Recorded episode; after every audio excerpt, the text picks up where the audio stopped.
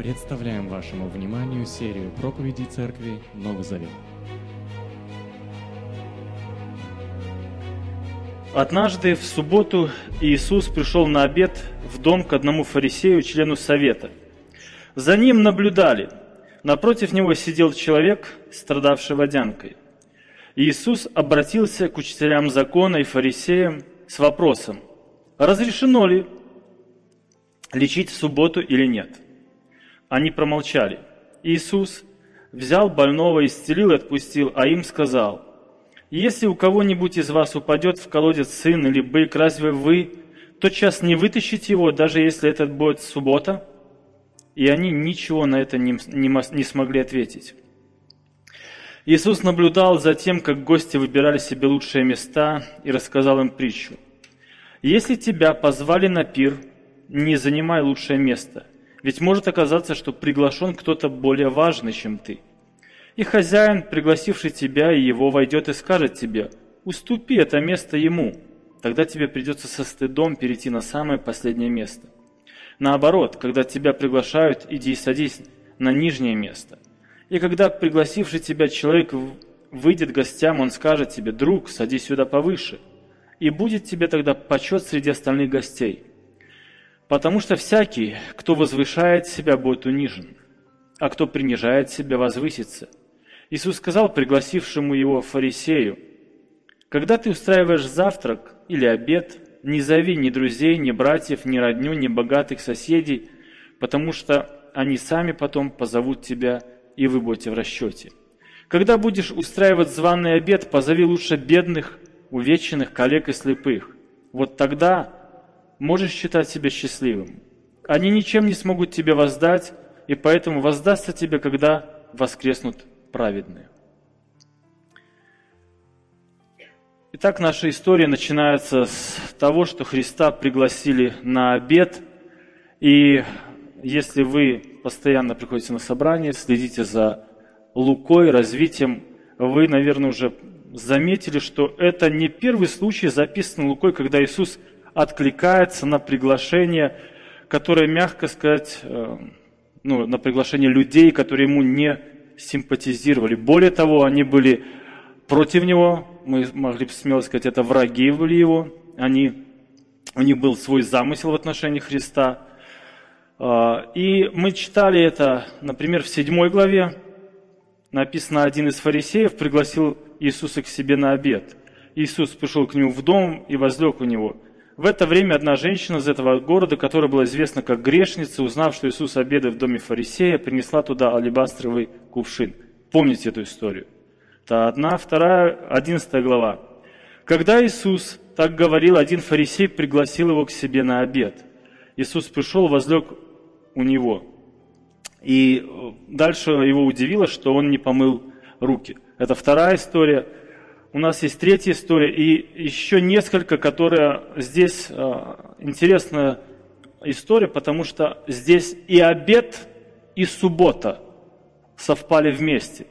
И перед фарисеями и во время субботы Христос сделает исцеление. Как бы то ни было, если бы я был а, писатель и писал летопись, а, как Лука, то я точно бы не повторял три одинаковые истории, где просто ну, человека пригласили на обед. Через три там, главы снова человека пригласили на обед. Как бы это скучновато, повторять одно и то же перечитывать там, как Христос ходил к разным фарисеям на обед. А, но мы видим, что все не так просто, да, это как в литературе. А, Лука и сам Бог видит в этом значение. Это важно, поэтому это повторяется, это записано три раза, это определенный урок для нас. И э, поэтому мы сегодня снова вникаем, это похожие истории, но они важные истории. И так получилось, и хочется мне верить, ну, с трудом, что это случайность, что на эти три одинаковые истории проповедую всегда я. Если вы помните прошлую проповедь и отрывок, который мы читали, он тоже начинается словами о том, что фарисеи приходят к Иисусу Христу и говорят, Ирод тебя ищет, убить, а, убегая из этих мест, где его территория, где он во власти. Интересно, что в то время, когда он был во власти Ирода, ну или в той территории, он не был во власти фарисеев, они не могли добраться. И если Христос уходил от Ирода, он спокойно тогда приходит к ним, где они могли, имели а, право, там, допустим, схватить его или обвинить его. И наша глава тоже начинается. Это, наверное, не те фарисеи, а, но они приглашают его в субботу, приглашают его на а, обед, вот, и они приглашают с определенной целью. Друзья, а, кто такие фарисеи? Давайте немножко вспомним. Матфея, 23 глава, Христос дает им характеристику, и он как бы говорит в общих чертах и конкретно э, позитивные и негативные вещи, больше, конечно, негативных вещей о них. Кто они были такие? Они были набожны, скрупулезны, они изучали Библию, они были на всех праздниках, они соблюдали пост, они были старательны, бдительны, они были добродетельны, где-то благотворительны – они любили беседовать на улицах очень долго, приветствоваться, говорить. А, они были узнаваемы, помните, у них была даже какая-то спецодежда, если можно так сказать, или элементы такой одежды, которые они расширяли, увеличивали, всякие кисти там, а, чтобы их можно было издалека узнать, что это вот супердуховные люди, вот они идут. А, они культивировали или они любили, когда их называли раввин, учитель, отец, обращались, задавали вопросы, там, наставник. А, в то же самое время эти люди не занимались политикой, даже были к ней безразличны, даже к религиозной, или мы бы сказали, храмовой, церковной, любой политике. А, этим занимались другие партии, помните, Садукеи, Зелоты. Эти люди появились в момент сильнейшего влияния греческой культуры – а, в Иудее. За 160 лет примерно до Рождества Христова они появились как те, которые хотят противостать греческой философии, греческой культуре, греческой морали, точнее аморальности. И в это время, вот, или незадолго до Христа, лет за 10, было два человека, а, выдающихся человека, два еврея, которого, которых звали, или одного звали Гилель, другой Шамай. Это две школы этих раввинов, этих фарисеев. А, у них были свои там убеждения, отличия, я не буду сейчас в эти детали, но а, у этих людей были свои последователи. И вот заметьте, что вот эти люди, фарисеи, это не были элитой. Вот простой вопрос задайте сами себе, чем фарисеи отличаются от первосвященников и левитов. Вот подумайте, в чем разница. Эти люди э, были просты, мы бы сказали, это средний класс. Они учили в синагогах. Они ревновали, чтобы люди не ушли от Божьего закона. Они ревновали о том, чтобы люди не грешили, чтобы люди поступали по заповедям. Интересно, и для этого, для того, чтобы ты не согрешил, даже не подошел к греху, они придумали еще пять законов, еще пять правил, а, которые еще больше тебя ограничивали, чтобы ты не мог подойти ближе к этой границе. И а, законов, предписаний становилось больше, больше, больше, что было бременем для людей. А, они, можно сказать, взяли из рук священников доминирующую силу. К ним начали ходить за советом, к ним начали ходить, чтобы они судили народ, объяснили Писание, разъяснили что-то, уточнили. А, мы бы сказали, что они сделали то, что во время реформации сделал Лютер. Он взял Библию и дал простым людям. Вот э, они пытались это сделать. В синагогах они учили простых людей, мы бы сказали, мирян. И действительно, уже во времена Христа они имели колоссальную власть. Что священники, что левиты? Кто это? Ритуалисты. Одно и то же, каждый день, каждый год, скукота. А мы? Мы богословы. Мы перечитали все книги, все толкования, мы все знаем. Знание, сила там, все у нас. Это очень интересный момент, друзья. А, я бы а, хотел вернуть вас более близкое время к нам – а, во времена Советского Союза люди не могли свободно верить в Бога, собираться, люди не могли свободно переезжать за границу, посещать другие страны. Люди не могли свободно печататься в газетах, говорить свое мнение. Люди не могли открыть а, партию параллельно КПСС там, или другую какую-то. А, и много-много чего хорошего или плохого они не могли делать. И в то же самое время эти люди считали себя самыми счастливыми людьми в мире. Вот подумайте, как такое может произойти? Например, когда Сталин умер, на его похороны пришли тысячи народа. Они все хотели прийти увидеть. Толпа шла, она была неуправляемая, люди падали, их давили, люди ногами снесли люки, эти люки заполнились трупами людей. Только когда им уже объявили расходить, через несколько дней они разошлись, они плакали, страдали. Как такое могло произойти? Первое, их убедили в том, что они самые счастливые, что вот этот человек, вождь, который без него они не обойдутся. Ну, конечно, страх. Их убедили, им говорили постоянно, поколение целое выросло. Когда мы возвращаемся к фарисеям, это была та прослойка, которая имела авторитет и убеждала простых людей. К ним прислушивались. И по сути они убедили, если мы задаемся вопросом, почему евреи не приняли Мессию. А вот это заслуга фарисеев.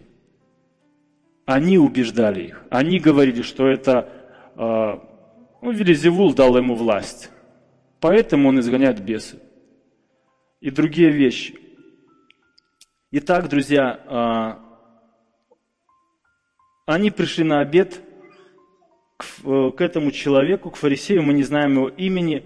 Одно о нем сказано, что это был непростой фарисей, он был член совета – вероятнее всего, Синедриона, то есть он имел большую власть, у него была а, значимость определенная.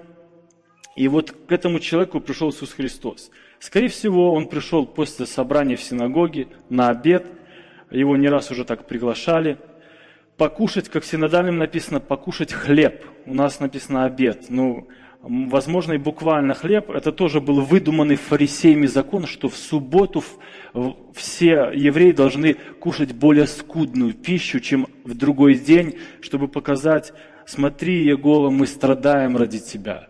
Мы даже в этом себе отказываем, чтобы выглядеть более духовными, смиренными, скромнее и прочее, прочее. Хотя вы знаете, что евреи любили гостеприимство. Бог говорил о гостеприимстве. Вы должны были встретить, накормить, расселить. Даже перепись Марии, когда она пришла в свой родной город, и не потому, что все были жестоки и выгоняли ее из дома в дом, потому что все родственники, которые пришли на эту перепись раньше нее, заняли все места. И их принимали другие люди. То есть гостеприимство это было ну, в крови у них. Но здесь его приглашают э, человек, который не был ни другом, ни родственником. И понимаете, это больше, чем 15 минут прийти и перекусить, чтобы Христос пошел дальше делать свои дела. Это общение, это совместная трапеза, это разговор, это дискуссии, беседы, это вопросы и ответы. И заметьте, а, что мы находим в тексте. Первый стих, они наблюдали за ним. Это причина, по которой они пригласили Иисуса Христа к себе на обед они пришли понаблюдать. Вы чувствуете разницу между словами «посмотреть на человека» и «наблюдать за человеком»? Вот в чем она? Как, какие есть синонимы слова «наблюдать»? Следить, шпионить, да? То есть вы больше обращаете внимание на этого человека, чем обычно вообще, чем вы просто на него а, посмотрели. И они это делали не раз, 6 глава Луки, было исцеление Сухорукова в субботу, да, еще в синагоге. И вот реакция, я вам зачитаю. Они же пришли в бешенство и говорили между собой, что бы вы им сделать с Иисусом. Вот история Евангелия Иоанна, где Иисус исцелил другого человека, он был слепой в субботу. Тогда некоторые из фарисеев говорили, не от, не от Бога этот человек, потому что не хранит субботы. Интересно, что были другие мнения. Смотрите, фарисеи и другие говорили, как может человек грешный творить такие чудеса? И была между ними распря. Другими словами, мы можем сказать, что здесь не все фарисеи были плохие, но вот общее направление, общий взгляд этих людей а, на Христа. Для них поведение Христа и других людей в субботу показательно, кто ты. Веришь ты в Бога, не веришь, хороший ты или плохой, и что ты делаешь именно в субботу. И поэтому они понимали, что Христос неоднократно, приходя в субботу, исцелял людей, а, несмотря на их запреты или разговоры. И, возможно, они просто хотят его подловить визуально, они зовут его. И заметьте, какая картина. А, они его зовут в гости. Интересно, да, тебе не жалко ни еды, тебе не жалко ничего, да лишь бы уловить человека. Кушай, садись, будь с нами и сделай чудо, а мы потом с тобой разберемся. У них было свое понимание закона. Они уверены, что Христос нарушит это понимание. А, и мы бы сказали, это не нарушение закона, это, это толкование закона.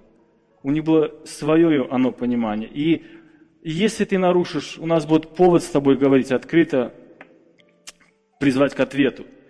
Это интересный момент, друзья, когда люди приходят, а сегодня тоже это есть, да, прийти на собрание, поехать на конференцию, а, зайти в соцсети, чтобы кому-то перемыть кости, чтобы увидеть, поймать кого-то на слове или еще что-то, там, оставить какой-то едкий комментарий, дизлайк, что-нибудь такое человеку. А, ну, скучно жить, да? Надо хоть какая-то, чтобы духовная брань была говорить человека, да, там. И вот что-то подобное, друзья, было у этих людей. Заметьте, они уже наслышаны, что делал Христос в субботу. Что Он делает? Он сделал так, что у человека появилась новая рука, другому он сделал новое зрение, женщине он сделал осанку, она выпрямилась. В данном случае у человека, который страдает водяной болезнью, скорее всего, это органы, почки или что-то другое неправильно работает – Христос дает им новое здоровье и с тем же дает новую жизнь. Эти люди могут работать, жить по-другому. Это не волнует этих людей. Нет вопросов, их волнует другое. Правильно он говорит, вы процеживаете комара. Вы не видите очевидных вещей вообще. Интересно, что нигде в Библии не сказано, что нельзя исцелять в субботу. В законе Моисея вы это не найдете. Только в их собственном законе, в их представлении, в их толковании закона. Это, это интересный момент, друзья. У каждого из нас есть свои выдуманные собственные правила и законы. И вся проблема, что мы однажды можем нарваться на них, да, кто-то не вписывается в наши рамки. Вот можно взять, у каждой семьи есть свои традиции семейные. Начиная с этого. У каждой церкви есть свои традиции. Кто-то на коленях, придя в церковь, становится и молится, кто-то нет, кто-то заходит сюда, кто-то там поет, хлопает или еще что-то делает. И мы можем просто их прогонять через свою, свой сканер закона, вписывается он и не вписывается, прав он, не прав. И поверьте, немало конфликтов в церкви, немало испорченных отношений, потому что кто-то или не вписывается в наши законы, в наши мерки, в наши рамки, в наши представления – или даже в наши загоны, которые у нас есть. Кстати, вот недавно э, моя жена подняла тему у себя дома, и она говорит родителям, что, смотрите, а были вещи в детстве, когда вы нас учили из Библии чему-то, хотя тогда верили в это все и учили так, а сейчас вы понимаете, что это просто бред, что-то неверное учение, неверное вы нас там пугали чем-то или еще что-то там говорили. Не буду подробности говорить. Интересно, что отец сказал, да, учили.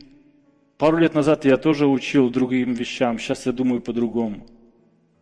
Я еще больше зауважал, человек э, на пенсии, взрослый, был пастором, служителем, и он по сей день подвергает анализу того, что он верит он по сей день открыт к тому, чтобы Бог его менял и говорил.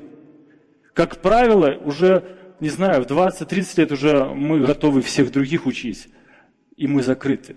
Мы настолько уже знаем все, нам слова не скажи. Бог не скажет, мы не услышим Бога тогда. Если мы не открыты, если свою волю вот в нейтралку не поставили мы, чтобы Бог говорил нам, мы не услышим тогда Его. И это была проблема вот этих фарисеев, когда свое мнение выдавали за мнение Бога. По правилам вот этих раввинов, в субботу вы, вам могли оказать помощь только в одном случае, если вы при смерти, в буквальном смысле этого слова. Но если вы можете терпеть, тогда жди следующего дня, тебе помогут. Вот что-то вот с этим человеком, который сидел перед ними, да, болел э, водянкой, ты мог подождать, да, и завтрашний день. Друзья, вот кто так решил? Бог? Нет, Бог так не решил. Сами люди. Сами люди установили даже такие правила. Даже я буду терпеть, буду болеть, буду страдать. Оцени это, Господь. Видишь, какие у меня вот рвения. Это мои заслуги. Поставь крестик там мне. Запиши на мой счет. И вот смотрите, у нас человек, который болел этой болезнью. Это очень интересный момент. Мы на малой группе рассуждали, как он мог вообще попасть? Кто это? Это гость. Там была элита, высокие люди, фарисеи, их родственники, друзья. А, и вероятнее всего, что это был не гость, мы увидим это, что его позвали специально, это ловушка. Они позвали, чтобы больного человека Христос увидел, жалился, исцелил, и они могли с ним поговорить.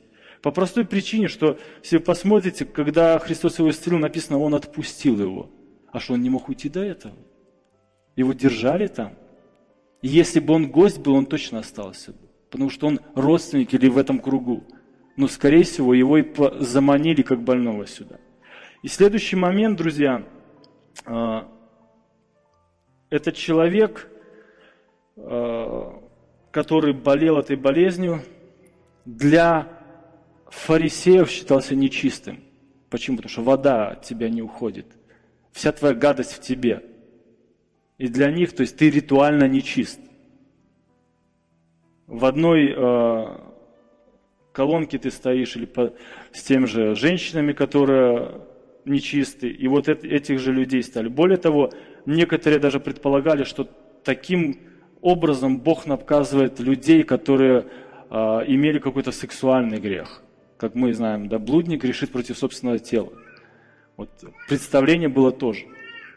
Вот смотрите, друзья, его привели, его поставили перед Христом, его э, поставили как бы как ловушку, и Христос, по сути, делает то, что они хотели. И для меня, например, очень поражает поведение фарисеев. Это ревнители закона, которые придумывали правила, чтобы никто не нарушил закон, учили этому, предостерегали, говорили постоянно об этом. А сейчас они здесь, и они ждут, чтобы Христос нарушил эти правила, эту субботу, сделал это дело, чтобы его обвинить. Это лицемерие называется. Тогда Христос задает им вопрос. Христос как бы еще ничего не сделал, не попадаясь в эту ловушку, он задает хороший вопрос. Законно ли, то есть можно ли по закону исцелять в субботу? Вообще можно ли или нет? Как закон разрешает исцелять в субботу? Вот у них был э, общий ответ – это незаконно. Его озвучил начальник синагоги в шестой главе еще. Он говорит, есть шесть дней исцеляться, тогда и приходите. А сейчас нельзя. Написано, но они молчали. Неужели они не знали своих толкований и ответа на этот вопрос? Прекрасно знали, друзья. Но если бы они сказали, да, это незаконно Христос, а вдруг они отговорят Христа от этого дела? И весь план провалится. Я других не вижу объяснений здесь. Момент будет упущен. Но Христос делает то, что они хотят, Он исцеляет его в субботу. Интересно написано, что в синодальном переводе написано «Христос, прикоснувшись или прикоснулся к этому человеку, исцелил его». Я хочу вам прочитать э, один отрывок – в котором написано то же самое слово, что сделал Христос с этим человеком. Этот отрывок записан в Деянии апостола 16 главе 19 стих. А, это связано с апостолом Павлом, который изгнал духа прорицания с одной девушки, помните эту историю, и а, ее хозяева остались без дохода, и их реакция. Когда ее хозяева поняли, что у них пропал источник дохода, они схватили Павла и силой повлакли их. То же самое слово написано, что сделал Христос с этим человеком. Буквально он обнял этого человека. Он схватил его, он взял его. мы бы сказали, Христос выдавил с него эту воду, и человек стал здоровым. Водянка ушла от него. Иисус как бы показывает им новое чудо. И заметьте, что этот человек, да, он, он уходит, он говорит, или Христос говорит, отпустивший его, иди. Конечно, отпусти.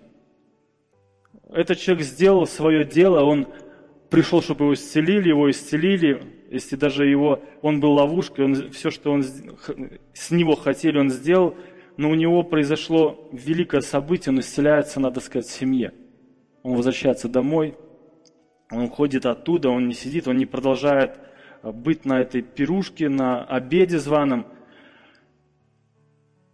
И заметьте, прежде чем как-то прореагировали фарисеи, и вообще кто-то что-то мог сказать, Христос обращается к ним сам. Затем Он сказал им, пятый стих, «Если у кого-то из вас сын или вол упадет в колодец, разве вы не вытащите его немедленно, даже если это будет в субботу?» Интересно, в книге «Исход» написано, «Если кто-то, открыв или выкопав яму, не закроет ее, и туда упадет вол и осел, то тот, кто выкопал яму, должен заплатить за потерю. Пусть он заплатит хозяину, а туша будет его». Заметьте, что есть предписание на то, что упадет вол или осел в колодец или яму. То есть это был нередкий случай. Такое случалось. Колодцы не закрывали или их открывали сами животные.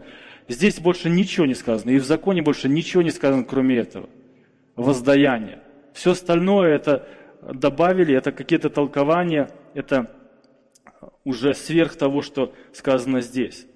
Интересно, Христос мог бы уже им сказать, как Он и говорил в 13 главе до этого. Лицемеры, разве в субботу вы не отвязываете в столе вала или осла и не ведете его поить?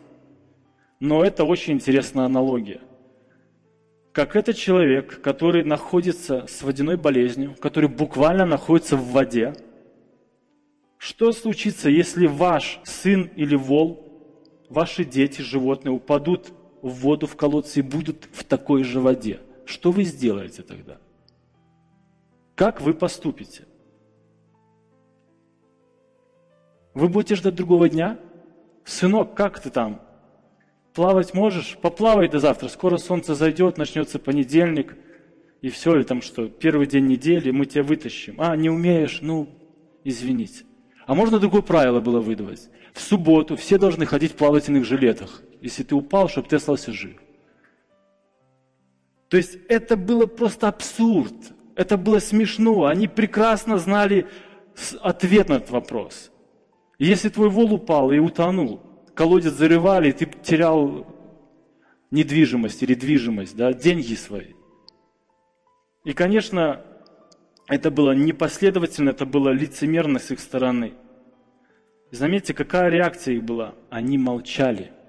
Никто ничего не мог возразить. Они придумали ловушку, они позвали Христа для этого, они э, поставили перед ним человека, чтобы он увидел, он исцелил этого человека. То есть все, как они запланировали, все произошло, но дальше ничего не могут сделать. Иисус указывает на их сердце, на их лицемерие, на их подход. Они пытаются поймать его, а он устыдил их. Смотрите, как я вы. Смотрите, как вы поступаете. Потому что каждый из них знал, что он спасет своего ребенка. Каждый из них знал, что он э, будет спасать свою животину. Ничего себе обед, да, начало обеда. Баталии такие, хорошо поели. Может, даже они не приступили еще. Вообще, читая Евангелие от Луки, можно заметить, что у Христа появилась такая традиция – исцелять по субботам или исцелять в домах фарисеев. Уже несколько раз он это делает и постоянно даже проявляет в этом интерес. Почему? Потому что он пытается достучаться до этих людей, до их жестокого сердца. Всякий раз он дает им милость, всякий раз он дает шанс. Он э, даже здесь не говорит им в открытую, он не сказал бы, вы такие э, плохие люди, смотрите, что вы вот вы затеяли, я же все знаю, там, прочел бы их мысли, наговорил бы им. Нет, друзья, он, он дальше продолжает. Смотрите, на этом не заканчивается вся история. Он говорит им притчу да, знакомую этому всему обществу, да, да, рези в глазах ситуацию, как они кушают, как они зовут гостей, как это все происходит. Давайте прочитаем 7 стиха до конца. Иисус наблюдал за тем, как гости выбирали себе лучшие места. И рассказал им притчу, если тебя позвали на пир, не занимай лучшего места, ведь может оказаться, что приглашен кто-то более важный, чем ты. И хозяин, пригласивший тебя и его, войдет и скажет, уступи место это ему. Тогда тебе придется со стыдом перейти на последнее место. Наоборот, когда тебя приглашают, иди садись на нижнее место, и когда пригласивший тебя человек выйдет к гостям, он скажет, друг, садись сюда повыше. И будет тогда тебе почет среди остальных гостей. Потому что всякий, кто возвышает себя, будет унижен, а кто принижает себя, возвысится. Иисус, сказав пригласившему фарисею, когда ты устраиваешь завтрак или обед, не зови друзей, ни братьев, ни родню, ни богатых соседей, потому что они сами потом позовут тебя, и вы будете в расчете. Когда будешь устраивать званый обед, позови лучше бедных, увеченных, коллег и слепых. Вот тогда можешь считать себя счастливым. Они ничем не смогут тебе воздать, и поэтому воздастся тебе, когда воскреснут праведные. Заметьте, в этой притче Христос обращается к двум категориям. Те, которые пришли, это гости, которые пришли на пир, которые пришли сесть, занять места, и позже он обращается уже к хозяину, наверное, даже человек, который его позвал. И здесь мы видим события немножко смешаны. Он, не, он наблюдает за этими людьми, но он рассказывает им другую историю. Он приводит им пример с брака, аналогию там или параллель. Он не говорит, вот все, кто сейчас пришел, я сейчас вот смотри, тебе говорю, тебе, тебе. Как бы между строк он говорит им, но приводит пример свадебного пира. И здесь с этой притчей он дает им определенный урок. Смотрите, сложно сказать, мне были я, по крайней мере, не был в Израиле, не знаю, только читал, как это все выглядит. Но было место, где в главе какого-то стола, возвышения сидел хозяин, человек, который звал, и остальные люди, которые он считал почетные, он располагал их сам, как хотел. То есть эти места не были как-то обозначены, например, высоким удобным стулом или мягкой подушкой или чем-то. Вот это почетно, это почетно, это дальше хуже, хуже, хуже. Нет, почетно располагалось так, как располагал тебя хозяин, ближе от себя, дальше от себя. То есть был такой вот э, овал, вокруг чего садились близкие люди, и все остальные садились, становились дальше. Сегодня мы посмотрели на это и сказали, что они загоняются? Какая разница, через три человека от хозяина или через десять? Главное, чтобы я его услышал. Или все-таки есть разница? Есть разница на свадьбе, где вы сидите поближе к молодым или подальше? Обратили на вас внимание или не обратили? А здесь мои друзья детства, там, да -да -да. или нету разницы, друзья? Заметьте, да, что в этой культуре, это Восток, да, в этой культуре даже по сей день а, очень важен вопрос чести, особенно для мужчин. Какую честь вам оказали, какой знак, какое уважение.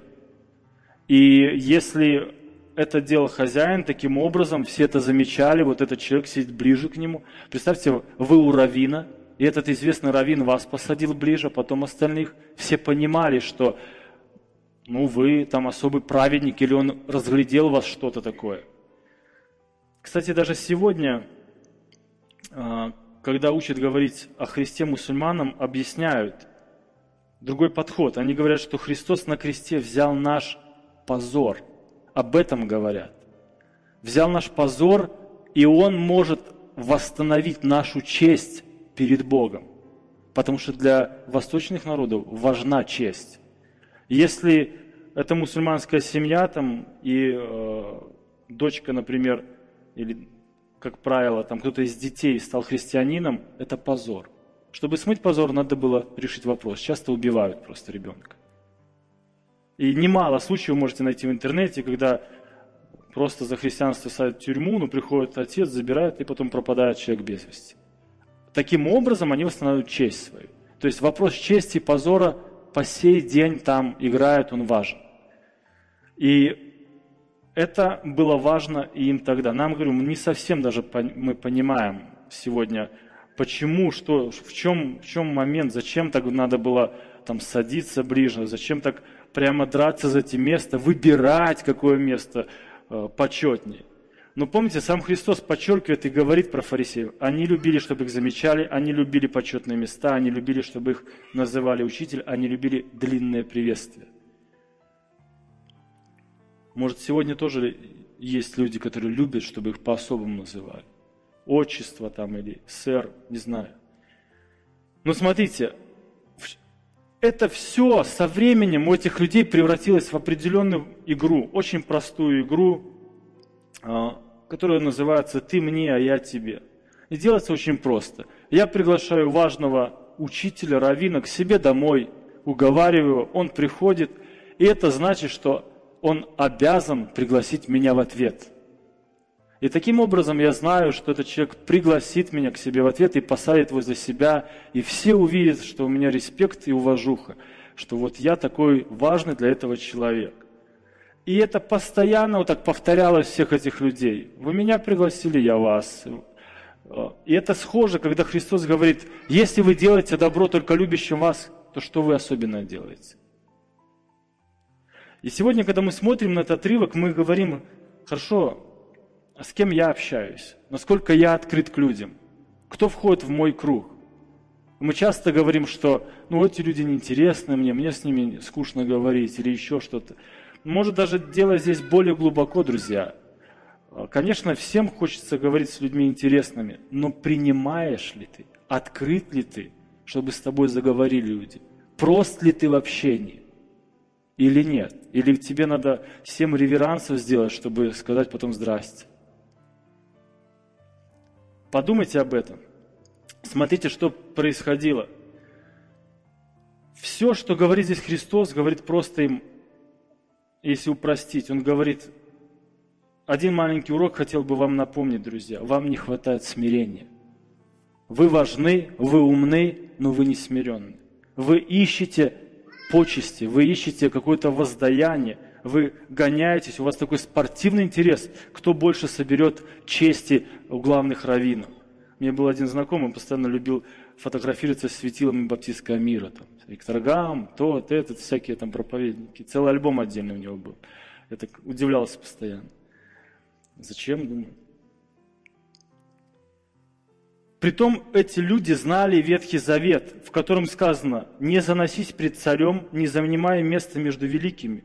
Лучше пусть он тебе скажет, сюда поднимись, чем унизить тебе перед знатными то, что ты видел своими глазами. Притча 25 глава.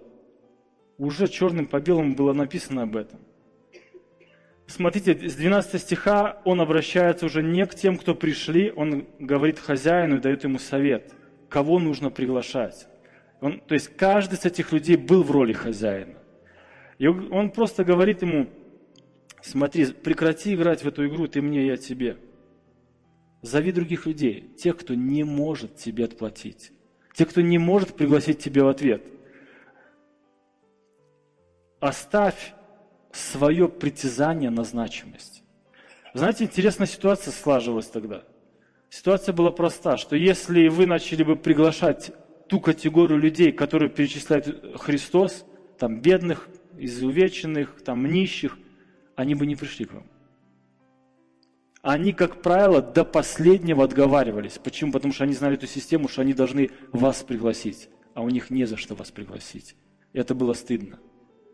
И Христос видел вот эту ситуацию, это маразм просто. Это ты не можешь проявить человеку милосердие, он уже боится к тебе прийти. Это была глупость просто. И он тогда говорит, он меняет как бы подход, да, он говорит, ребята, вы не так живете. Вы хотите показать истинное смирение, покажите. Пригласите людей, которые ничем вам не воздадут. Смиритесь, позовите таких. Не ищите славы, не ищите воздаяния. Не ищите славы в служении, не ищите первых мест каких-то, ярких мест. Делайте все как перед Богом. С нуля, где-то на задворках. Уважаю, я уважаю людей, которые... Ты их замечаешь только тогда, когда они уходят. И смотришь эту работу, некому делать. А кто же до этого делал? А никто не знал, но работа делалась. Тихо, аккуратно, постоянно, верно – и Христос говорит об этом. И дальше он говорит, что если ты сможешь смириться и пригласить себе таких людей, которые не могут тебе воздать, ты получишь воздаяние, но не от них, а от Бога. Другими словами, мы, эти люди, фарисеи, приглашают его, чтобы споймать ловушку и обвинить. Но он переворачивает все события и говорит им, друзья, я вам говорю сейчас, как войти в Царство Небесное. Смиритесь. Вы потеряли главную вещь, вы потеряли отношения с Богом. Почему? Потому что его все прекрасно поняли. И когда мы говорим, что притча земная история с небесным смыслом, в буквальном смысле это слово здесь видно, потому что начиная от пира свадебного, он потом говорит о небе. Он потом говорит о том, что на небе воздастся. Вот суть этой истории. Он не говорил им правила этикета, которые они малеха нарушили и надо подправить. Он говорит им, принципы определенные, как работает Царство Небесное. И дальше он говорит, а оно работает очень просто. Всякий, кто возвышает себя, кто думает, у кого-то есть багаж такой, чем он похвалится пред Богом, будет унижен. Бог отвернется от него. Но простые люди, у которых, помните, как он говорил в Нагорной проповеди, блаженны нищие духом, их царство. Не те, которые с заслугами большими. Вот суть этой беседы как здесь написано, или в притчах написано, Господь гнушается всех надменных, твердо зная, они останутся, не останутся безнаказанными. Все, кто пытался там хвалиться перед Богом багажом святости, добрых дел, знаниями, он говорит, вы будете унижены, вы не попадете туда, куда вы думаете. Это как бы еще одно обращение Бога к этим людям, милостивый призыв. Так мы видим в этих 14 стихах, что Христос показывает милосердие этим людям, которые они не показывали. На примере человека, который болел водяной болезнью. Он показывает о том, что они неправильно понимали Писание, они неправильно влияют на людей. Он обличает их и дальше говорит о смирении. То, чего не хватало этим людям, друзья. Обращение Бога к нам сегодня. Есть ли у меня милосердие? На каком месте оно стоит? Насколько я открыт, чтобы я менялся, чтобы Бог мне говорил. Проверяю ли я то, что, во что я верю, это мое мнение или это действительно ясное учение Бога? Я за это борюсь или нет? Или это война с ветряными мельницами? Общаюсь ли я с людьми, с которыми не нравится мне общаться, которые не могут мне воздать?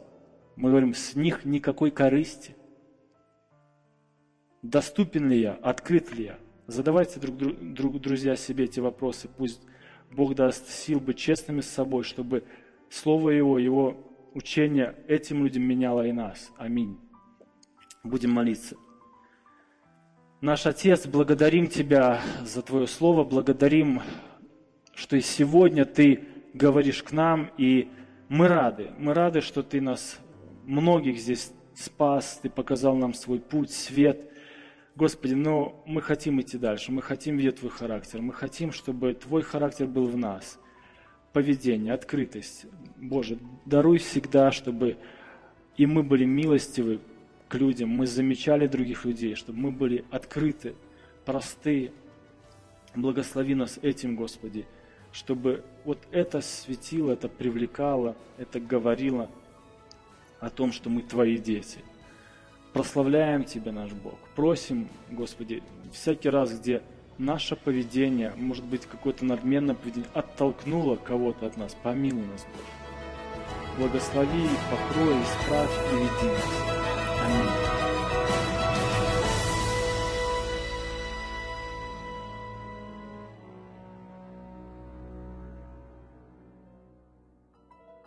Записи этой и других серий подкастов доступны на нашем сайте завет.орг и в каталоге подкастов iTunes.